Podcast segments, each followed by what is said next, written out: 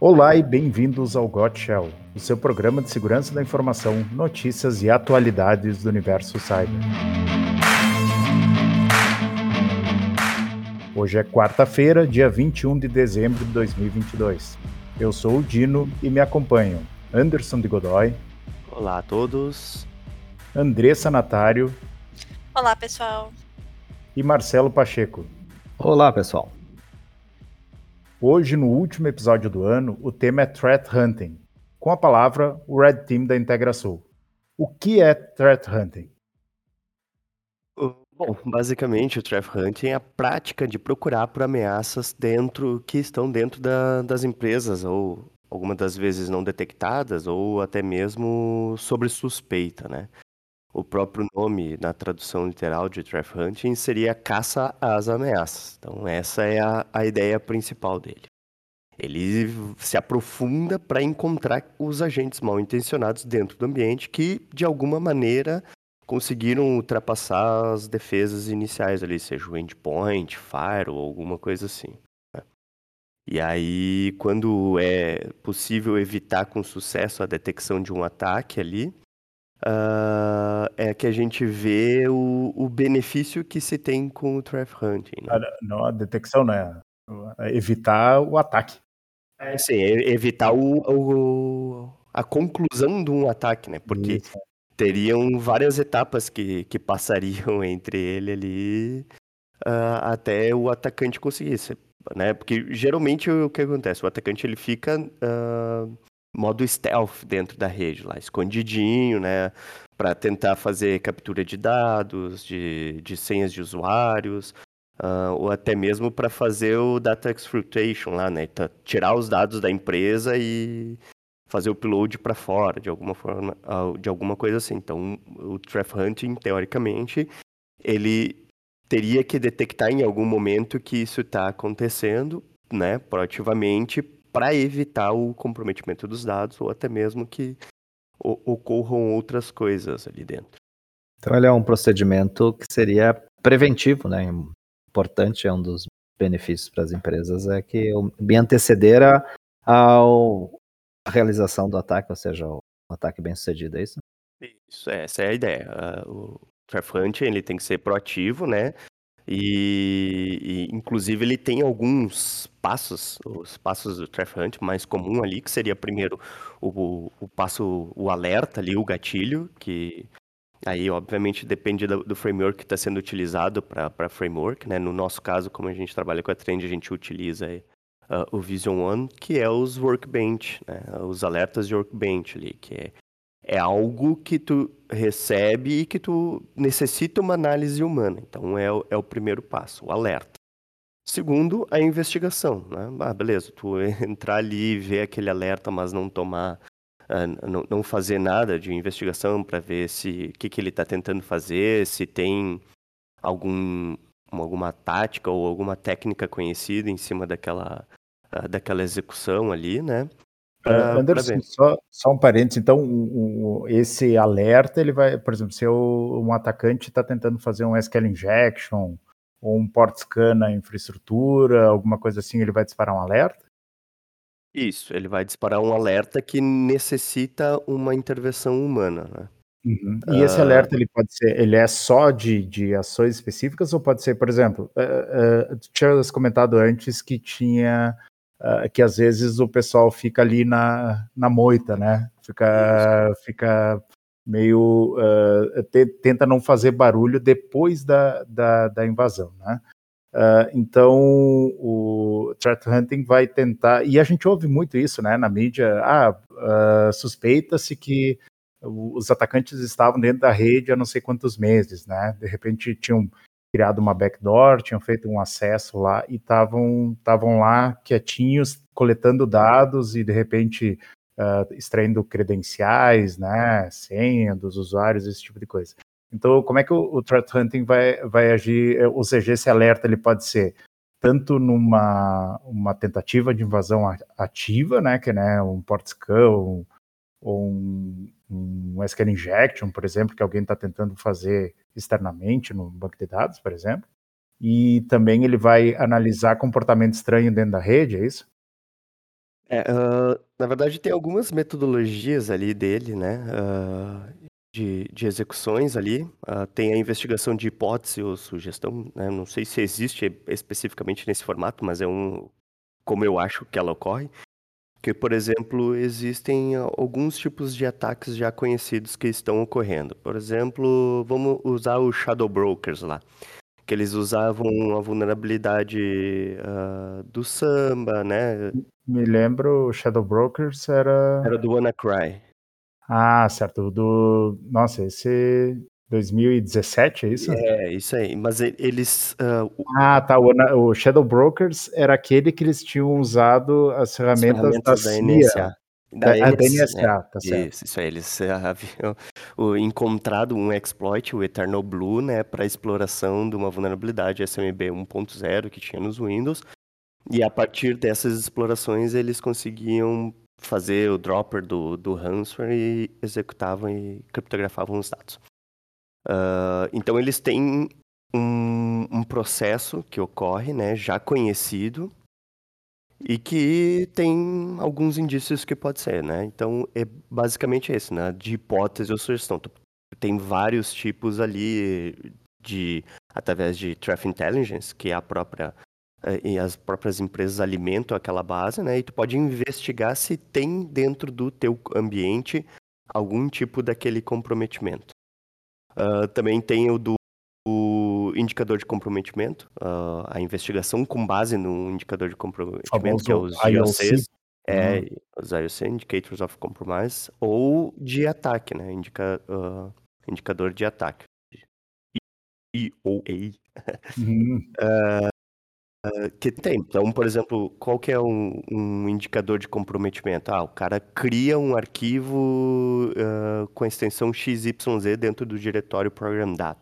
Então, tu também consegue, através dessa metodologia, saber que aquilo dali é uma indicação que tu teve um, um, um possível comprometimento. E também a partir de análises avançadas e investigação de machine learning, né? Coisa. Só para complementar lá aquela parte de antes ali, o, depois da investigação, o terceiro passo seria a resolução, né? Então, tem os, além do, do, dos passos, tem as metodologias de, de hunting também para serem executadas. Começa através do alerta, vai para a parte da investigação e ocorre a resolução. E aí tu pode utilizar alguma dessas metodologias para fazer essa, é, esses três caminhos aí. Legal. E até, não sei se você, a questão do, do Mitre, né, que é um framework, que também ele auxilia nessa investigação, correto? Então o Mitre, ele é um framework, né? O que é um framework? Framework é algo que vai te auxiliar é, é uma vai ferramenta. Estruturar, né? Vai Isso, estruturar a informação. Estruturar, vai exatamente. botar nas caixinhas. Exatamente. É um dos métodos que você tem para fazer o thread hunting. Não é o único, né? Também tem o Cyber Kill Chain, tá? Que daí, em vez de 14 fases, que é o que tem no Mitre, a gente vai ter 7, tá? Um pouco menor, porque ele ab acaba absorvendo várias fases do Mitre em, em, uma única chain, né? Então, quando a gente, por exemplo, evita uh, um ataque, a gente tem que quebrar uma dessas chains, né? Por isso que ele acaba. Se você evita uma dessas fases, se você quebra uma dessas fases, você evita o ataque. Né? Então é bem interessante. Uh, Teria um passo também. à frente ao atacante. Exatamente. É, ajuda a identificar ali, né? Até porque ele tem dentro das matrizes lá dele uh, grupos, por exemplo, assim, a, a APT 27 do grupo X, que nem eu tinha comentado do Shadow Brokers lá. Esse é o padrão, né, de, de execução dos ataques de, desse grupo. Então, né, a parte de, de reconhecimento, eles fazem scans ativos, Aí depois eles no, no, no, acesso inicial eles têm outra forma de exploração, seja com exploit, alguma coisa assim.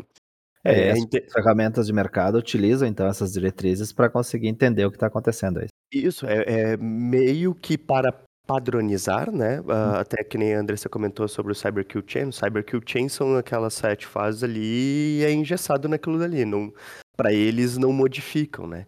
E no caso do Mitre, de, uh, apesar dele ter as 14 fases ali, nem todos os grupos utilizam todas, né? Sim, sim. Eles podem pular e, e a, até adquirir. Então eles utilizam o Mitre como uma padronização para que tu possa identificar táticas e técnicas de, de, de ataques de segurança que possam estar ocorrendo. Sim, porque as, as ameaças elas evoluíram, mas as táticas e técnicas elas são basicamente as mesmas, né? Uhum, isso aí. Então, Ele é, consegue mapear por ali. Então, quando a gente abre o Mitre aqui, é o Mitre Attack, tá? Ah, tem que que é o framework, a gente cai ah, numa tela que ele vai te mostrar exatamente fases e o que, que é esperado em cada fase, o que, que um atacante pode fazer em cada fase, porque ele pode usar várias táticas dentro de cada fase, né? E para cada tática, técnicas específicas. né? Então, por exemplo, ah, vi um alerta ah, no meu XDR ah, que um usuário provavelmente caiu no phishing. E aí a gente começa a investigação, tá? Então, essa é uma investigação pós ah, um incidente, por exemplo, tá? O que, que aconteceu após ele ter caído dentro daquele phishing? E aí a gente vai, bom, ele clicou no phishing, passou as credenciais. O que, que aquele atacante queria com as credenciais, tá? E aí a gente vai seguindo ideias. Isso é uma coisa bem importante de dizer que no thread hunting a gente cria ideias na cabeça do que pode ter acontecido e procura por elas, tá? E quando a gente encontra, a gente vai seguindo o caminho do Vai atacante. criando cenários como se tu fosse o cenários. atacante. Exatamente. Então a gente tem dois, hum, duas maneiras de usar o Mitre. Uma é quando tu tem um incidente, que é o, é o trigger, que o Anderson comentou lá no início, né? A gente tem um alerta num endpoint, a gente tem um alerta no XDR, a gente tem algo que nos faça suspeitar que algo está acontecendo. E aí a gente inicia a investigação a partir daí. E tem uma investigação proativa, que é onde a gente levanta hipóteses, mesmo sem ter nenhum, nenhum tipo de alerta no nosso ambiente. Ah, eu quero investigar se, por exemplo, o grupo X, um grupo malicioso, né, de atores maliciosos X, pode estar tentando atacar a minha empresa que é do segmento X. O que, que eu vou fazer? Eu vou olhar por táticas e por técnicas que são utilizadas por esses, ah, por esses agentes maliciosos e vou procurar por elas dentro do meu ambiente. Isso é o threat hunting ah, proativo, em que você vai lá e começa a procurar por OATs, né, Observed Attacking Techniques, dentro do teu ambiente. Tá? Então, o Mitre pode ser usado nessas, nessas duas, nesses dois cenários. Um em que você busca proativamente por coisas acontecendo no teu ambiente, mesmo que tu não tenha nenhum alerta que indique que algo esteja acontecendo. Como tu pode ter um alerta e aí tu quer ver, bom, o que que aconteceu? Ele te ajuda também numa parte mais forense ali. Entendi. É, então as, as ferramentas de, de XDR aí, com telemetria, elas realmente são muito importantes para poder ah, executar esse tipo de serviço, certo? Sim, são muito Senão importantes. tu, tu tá voando no escuro, ou seja, se tu não tem uma visibilidade do que tá dentro do teu ambiente, tu não vai ter esses indicadores, né?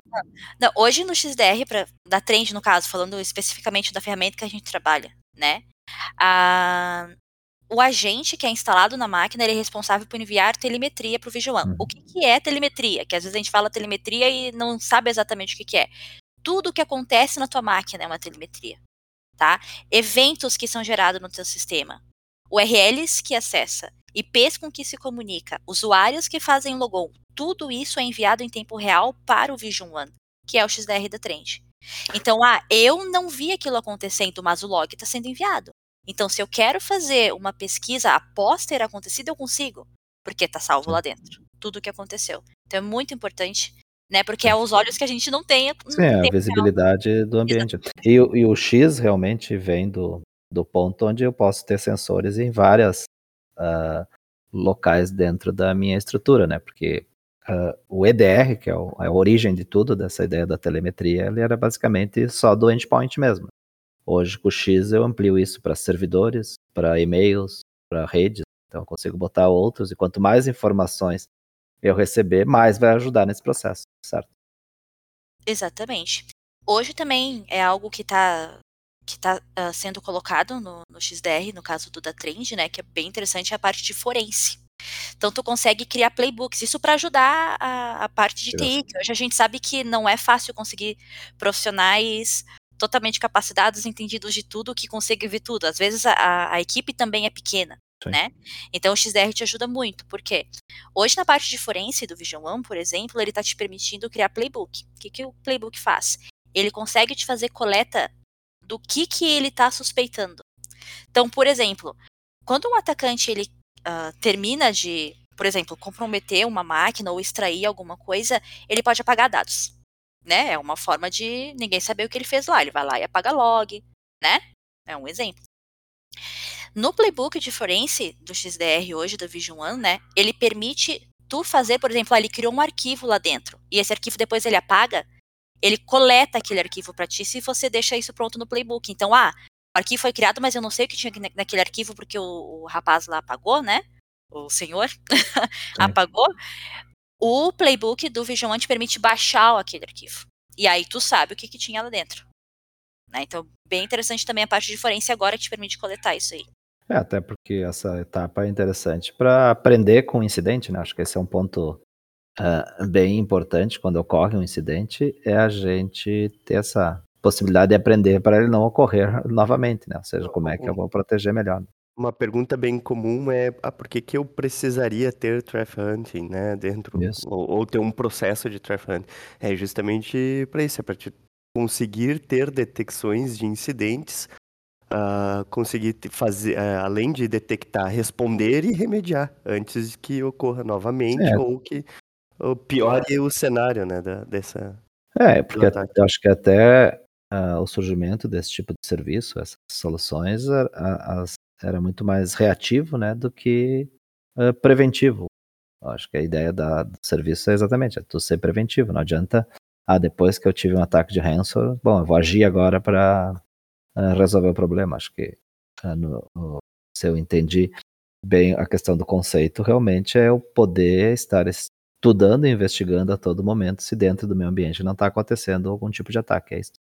Exatamente. E além disso, conseguir investigar da onde vem aquele, aquele caso. É, esse ponto que eu, que eu achei interessante, por exemplo. Uh, então ele está coletando informações da telemetria, os logs, quem logou o que, o que, que tudo que aconteceu em todos os equipamentos que estão sendo monitorados por, por essas ferramentas.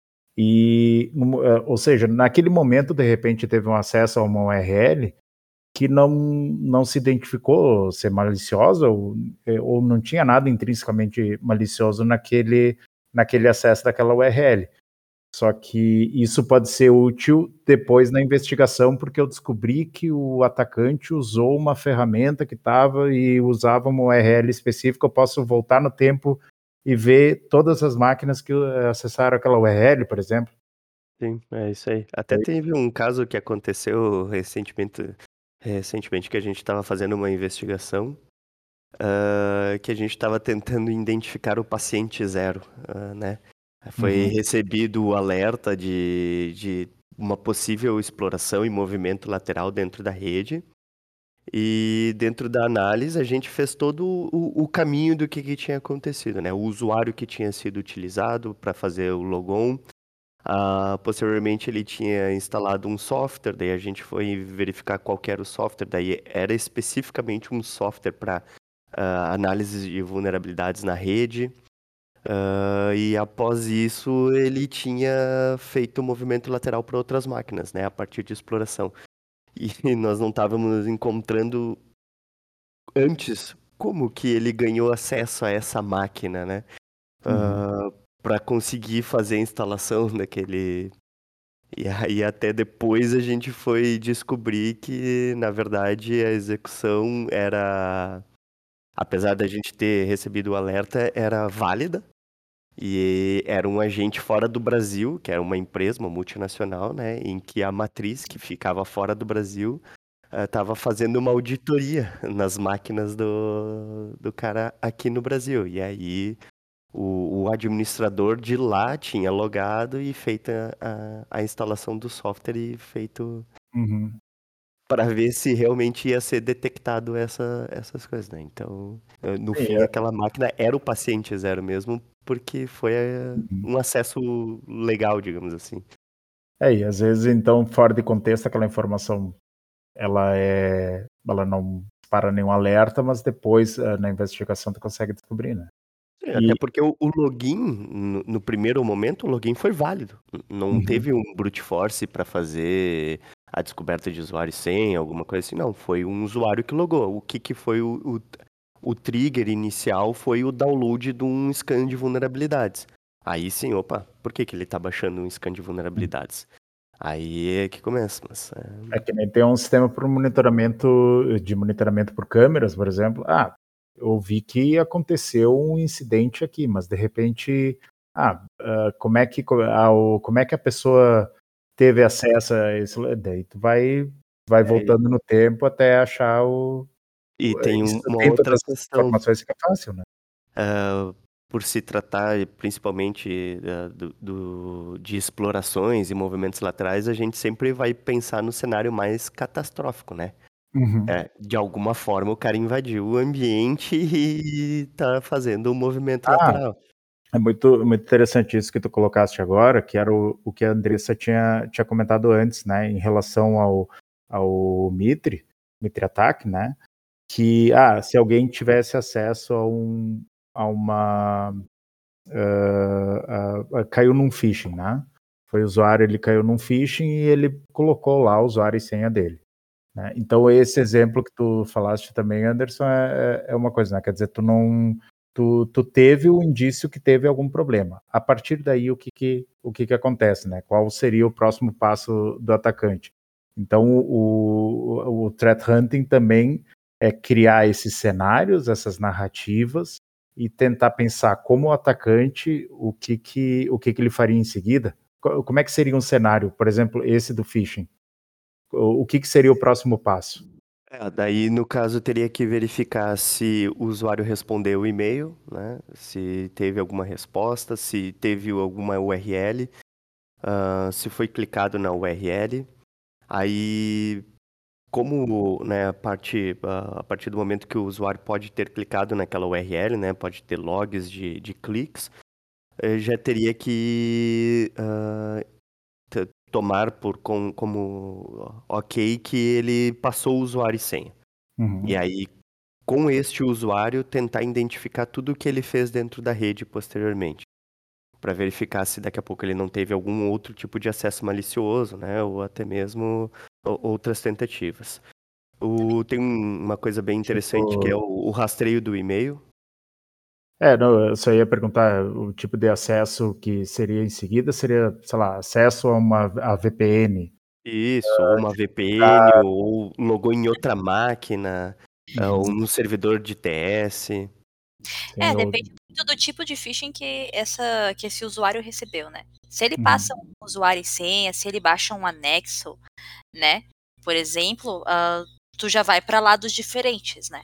Sim. Porque bom, se ele baixa um anexo, provavelmente ele vai baixar o quê? Algum script malicioso que vai, por exemplo, criar uma tarefa agendada na máquina dele, que vai se adicionar a inicialização da estação para tentar obter persistência, né? Então depende muito também do tipo de phishing que esse usuário recebeu, pode também ir para um lado ou para o outro, né? Se foi por credenciais, phishing for credentials, né? Procurando por credenciais, ele pode estar tentando acesso a algum, algum sistema, por exemplo. É, são vários cenários que tem que e, inclusive, ir imaginando e testando, justamente. E normalmente a gente pensa em phishing como um acesso inicial, mas o phishing ele pode ser usado, inclusive, lá na frente para, por exemplo, um phishing interno, né? Ah, eu comprometi uma conta aqui dentro, mas não é ainda o que eu quero. Eu vou mandar de uma conta interna para alguém aqui. Uhum, por exemplo, um diretor, tu pode usar para escalar, exatamente. em outras fases, não só no acesso inicial, né, para ganhar acesso, enfim, uhum. para procurar por eu digo que informações eu sou... mais críticas. É, eu sou eu tô com o e-mail lá com o usuário do da pessoa do financeiro, posso mandar um e-mail para alguém da TI uh, pedindo um acesso diferente, ou alguma, que faça alguma coisa, me fazendo por, passar por uma pessoa que, é, é, que já conhece, porque eu já tenho acesso ao Teams, eu tenho acesso ao, ao e-mail da, da pessoa, de repente ao, ao mensageiro interno da empresa. É por isso que eu acho que também quanto mais pontos de telemetria eu estiver recebendo informações, mais assertivo ou, ou antes uh, eu vou estar tá com uma informação que o ataque está ocorrendo, né? Essa questão Sim, do e-mail também, se... E esse dado pode ser, pode ser relevante semanas depois. Uhum. Sim. É, eu acho isso legal porque quando tu tá também fazendo um thread hunting, tu permite te, tu testar os teus as tuas os teus pontos fortes e os teus pontos fracos e conhecer ele, né? Ah, vamos testar isso aqui, por exemplo, dentro do meu ambiente. Se isso aqui, se por exemplo, alguém malicioso com esse acesso consegue fazer isso. É um algo importante de testar. Se ele consegue, bom, ele conseguiu isso aqui é extremamente importante. Como é que eu vou proteger isso daqui, né? Então, o Thread Hunt também te permite fazer isso. Conhecer o teu ambiente e saber qual que é o ponto mais fraco, como que tu protege ele. É, tem, tem um, uma coisa, o que que precisa pro Traffic Hunting também tem algumas coisas, né? Expertise humana ali, o, o conhecimento daquela, de, de, dessas ataques, seja até mesmo da ferramenta que está sendo o profissional que vai fazer o threat hunting. É, não, Esse- cara é o mesmo que faz o pentest? ele pode ser, né? É, Uhum. Não é impossível ser, mas é, geralmente é separado. A equipe de Traffic Hunting faz Traffic Hunting. Uhum. Ah, da a data e do, do ocorrido, né, que é aquele o armazenamento da- das informações ali, que daí seria a telemetria que foi comen- comentado. O Traffic Intelligence ali, que é tu ter essas informações, uma base dessas informações e ter uma, um operacional, conseguir fazer, porque não adianta tu receber o alerta, sei lá, de um incidente que pode estar acontecendo no domingo, né, e tu não ter operacional para isso, porque daí o, talvez o, o, o atacante vai conseguir com sucesso e tu vai ter que fazer um forense, uma análise forense, que daí vai ser posterior já. Então é, é também é preciso algumas coisas para se seguir né, nessa, na- nessa parte de Trap Hunt. Então esse cara que, que vai fazer o threat hunting, ele tem que ser um alguém curioso e, perspicaz ali, que vai eh, tentar se colocar no, no lugar do atacante para fazer eh, imaginar por onde que o cara pode ter passado, o que, que ele poderia fazer. É isso aí. Ter pelo menos o conhecimento de, da- de como funcionam, né? Como funcionam os ataques, alguma coisa assim. E pesquisar bastante, porque o Mitre ele ajuda bastante nessa parte ali. Então, por exemplo, assim, ah, né, o cara tá rodando um scan ali, né, na parte de reconhecimento. O que, que ele pode fazer depois? Olha, se tu for lá dentro do Mitre, ele tem a parte de conhecimento e tem o próximo passo. Daqui a pouco, uma da- da- dos passos ali pode ajudar ele a, a dar sequência no que, que o atacante fez. Então, é, Uhum. é interessante. Legal. E que tipo de ferramenta que, que se usa? Vocês comentaram antes do Visual One, SDR, eh, mas que ferramentas são, são geralmente utilizadas no, no processo todo? Ou e existe assim, ah não, tendo isso aqui é suficiente? Como é que como é que eh, faz essa se monta essa estrutura para fazer o threat hunting? Ah, bom, hoje a gente gosta bastante do, do XDR que a gente utiliza ali, do Vision da Trend, porque ele tem tudo o que tu precisa num único ponto, né? Mas ah, não necessariamente precisa ser só com ele, né? O que tu precisaria é ter logs dessas informações, então um CIEM, né? Um centralizador de para receber toda essa telemetria ali num único lugar tu conseguir fazer o correlacionamento desses logs, porque é uma coisa bastante importante que é ah, se daqui a pouco a execução de algo malicioso dentro da rede não está acontecendo em outros pontos ou outros servidores. Então tu ter essa correlação ali. Hum, Então, tipo, eu- pegar logs do meu Fire, eu posso pegar logs, por exemplo, do meu provedor de nuvem lá, da AWS, do, É, Os locais, quanto mais data sources tu tiver para receber logs, melhor é a investigação e melhor a resolução, né? Porque daí tu Uhum. consegue fazer o caminho inteiro. Pode ser que se tu não. Daqui a pouco tu não tá pegando logs do AD, tu não vai saber se o cara não ah, deu erro de senha em algum lugar, alguma coisa assim, tu não consegue identificar. Então esse é um ponto. E então, quanto mais data source tiver, melhor é para te fazer essa identificação. Ah, além disso, o- os EDRs, né? Daí no caso que nem o XDR ali é um facilitador.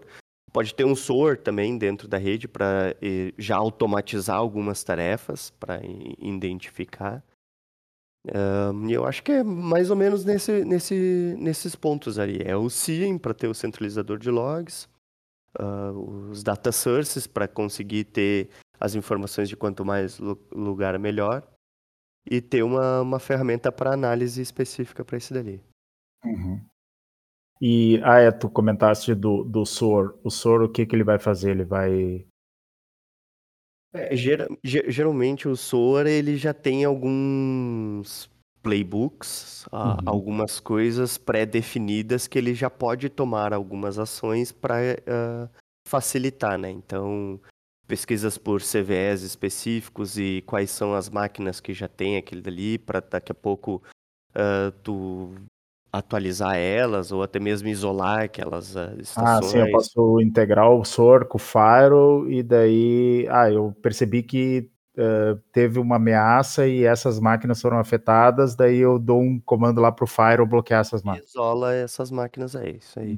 Uh, é. Até mesmo índice de risco de usuários para bloquear as contas, algumas coisas assim também é possível. É, e eu, eu vejo assim no mercado também tá tendo uma muito uma, uma entre as, uma colisão entre essas ferramentas, né, Store, Cien, XDR, porque elas acabam tendo algumas funcionalidades meio que sobrepostas, exatamente. Porque se tu for ver então hoje, o XDR já tá. Porque o que o Forte. O que, que é um CIEM? Eu ia falar especificamente de uma fabricante, mas o que, que é um CIEM? Correlaciona, ele faz a junção de logs para ti e correlaciona eles. O SOAR, playbook para tomar ação baseada nos logs do CIEM. Então eles se é. integram é. entre eles. O que, que o XDR faz hoje? Correlaciona logs e, a, e toma é, ação. A, a, grande.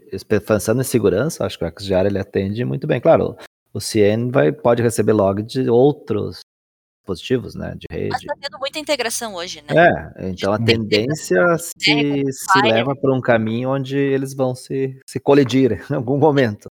É, uh, e se sobrepor de repente.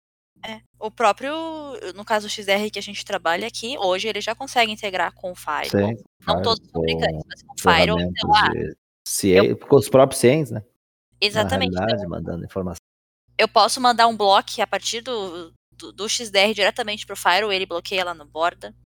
Né? Ah, eu posso consegue. bloquear URLs maliciosas, eu posso, né, tudo isso integração com o Firewall. Consigo integrar com um AD, né, lá dentro do ambiente. E aí, se tem um brute force dentro da, da do meu ambiente, por exemplo, né, e suspeita que houve, por exemplo, uh, dump de credencial, né, uma quebra de senha, eu consigo bloquear aquele usuário, eu consigo forçar troca de senha, né?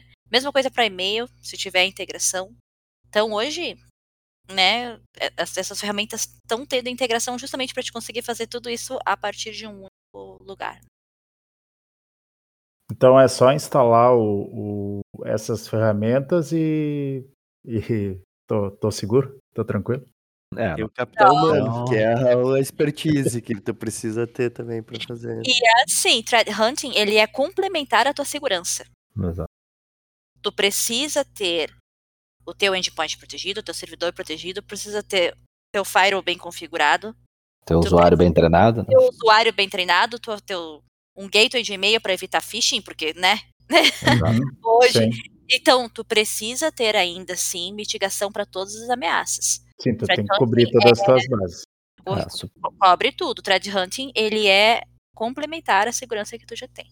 Sim, e é uma ferramenta que o profissional vai utilizar para fazer essas investigações e caçar essas, essas ameaças ou possíveis ameaças. Sim. Isso.